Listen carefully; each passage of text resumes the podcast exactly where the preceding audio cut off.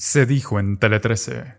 Lamentablemente cada cierto tiempo damos una noticia como esta. Nuevamente una persona increpó violentamente a una turista por estar en una playa que según ella era privada.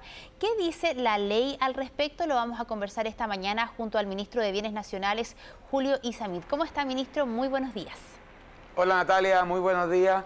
Muchas gracias por el contacto. Muchas gracias a usted por estar con nosotros, ministro. Eh, bueno, Hemos comentado esto principalmente durante el día de ayer, usted ha dado varias declaraciones, pero parece que no hay claridad todavía porque cada cierto tiempo lamentablemente tenemos que dar este tipo de noticias. Ministro, para que quede claro para todos los chilenos, ¿las playas son o no privadas y qué se entiende por una playa? Mira, es lamentable que cada cierto tiempo tengamos que ver nuevamente noticias como esta y además con el grado como de de agresividad o de maltrato que se vio en el video. Y en esto es bueno que la gente sepa que la ley en Chile es clarita. En Chile no hay playas privadas, todas las playas son públicas y las personas tenemos el derecho de llegar a ellas con libertad y tranquilidad, a nuestras playas. Pero también es bueno saber que la gente conozca que playa no es sinónimo de arena, porque muchas veces veíamos en el video, por ejemplo, que te dicen, mira, esto es un roquerío. Eh, playa no es sinónimo de arena, sino que playa es una extensión de terreno hasta donde llegan las más altas mareas y eso puede ser arena, puede ser pasto, tierra, puede ser un roquerío. Hay muchas formas, pero lo importante es que sean los lugares hasta donde llegan las más altas mareas. Y por eso las playas son distintas a lo largo de todo Chile. Hay playas que son muy grandes porque la marea llega hasta muy arriba. Y hay otros lugares donde las playas son más pequeñas porque la marea llega un poco más abajo. Independiente del tamaño, cuando haya playa, los chilenos tenemos el derecho a llegar a ellos con libertad y tranquilidad y si alguien vulnera ese derecho, evidentemente se expone a las multas, por ejemplo, por cerrar un acceso a la playa. Ahora, ministro, ¿qué pasa con las propiedades que de alguna manera el patio, entre comillas, es una playa? Una persona cualquiera puede entrar a ese sector de la playa porque en, en algunos casos eh, mucha gente cree que ese es su patio. ¿Cómo puedo entrar yo ahí o, tiene que haber un camino que sea público para poder acceder a esa playa? ¿Finalmente alguien se puede atribuir que es el patio de su casa o de su propiedad?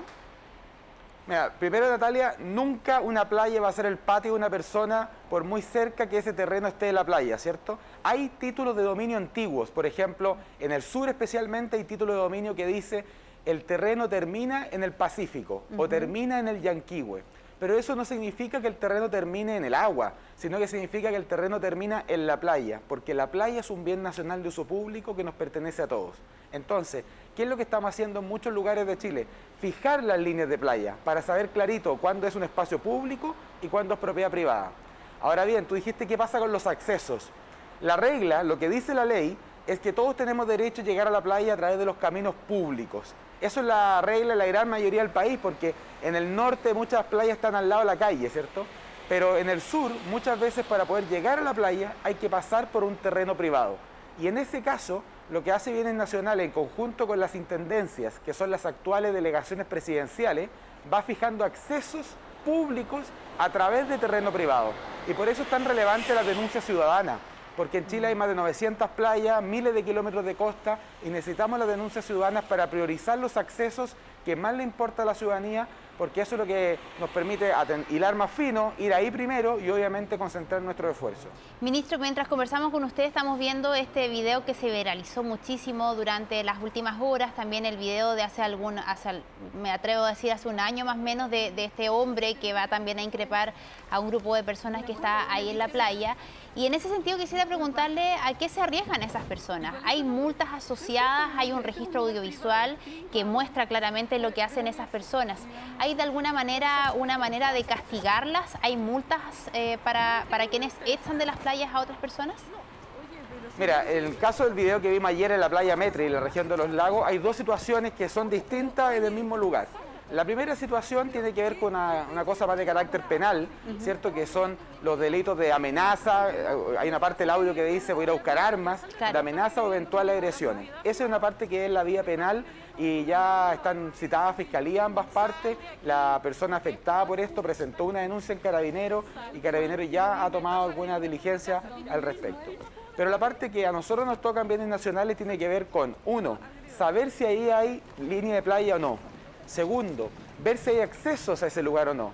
Y tercero, en caso de haber un acceso que haya sido cerrado, informar a los juzgados de policía local para que curse una multa. ¿Por qué? Porque cuando hay un acceso fijado por las intendencias, las actuales delegaciones presidenciales, cuando hay ese acceso y alguien lo cierra, se expone a multa entre las 10 UTM y las 100 UTM, es decir, entre 500 mil y 5 millones de pesos. Y si reitera eso, o sea, si vuelve a cerrar, evidentemente esa multa se duplica. Y yo hago una invitación a denunciar porque cuando uno ve estos casos todos los veranos, obvio que se desanima. Y muchas veces las personas que son afectadas son turistas. Entonces, si van a la región de los lagos, no quieren quedarse un día más para ir a la Seremía de Bienes Nacionales a denunciar.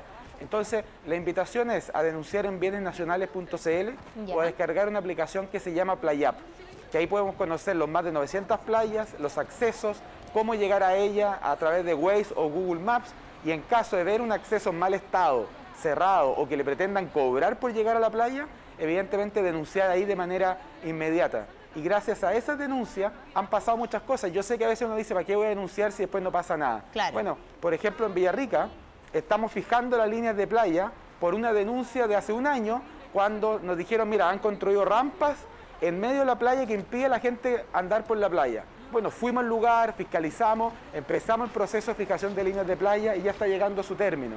O por ejemplo, antes uno veía carteles en la carretera que decía se vende playa, se vende terreno privado con playa. Imagínate, eso ya no existe precisamente gracias al cambio cultural que se ha ido generando y hay que seguir profundizándolo. Importante entonces la denuncia. Eh, ministro, también preguntarle qué pasa con otros terrenos que uno puede creer que son públicos. Vimos hace un tiempo que el futbolista Mar González fue agredido en un cerro.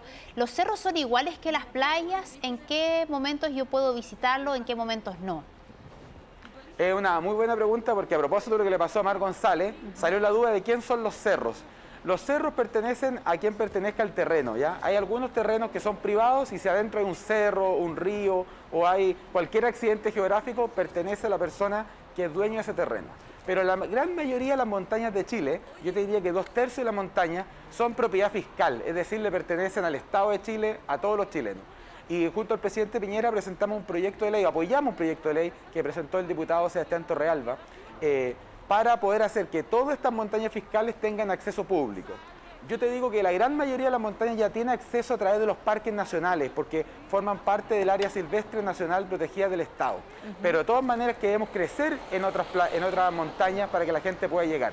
Las, las, montañas no son un bien nacional de uso público, no son equivalentes a una playa o una plaza, pero sí queremos que estén abiertas a la ciudadanía. Y estamos haciendo y apoyando un proyecto de ley del diputado Torrealba para que las personas puedan llegar con libertad a las montañas que pertenecen al Estado, a la propiedad fiscal y permitirle que no solamente lleguen a los parques nacionales, sino también a muchas otras montañas, por ejemplo acá en Santiago, por ejemplo, el bien nacional protegido Río Olivares, que bienes nacionales tiene el cajón del Maipo.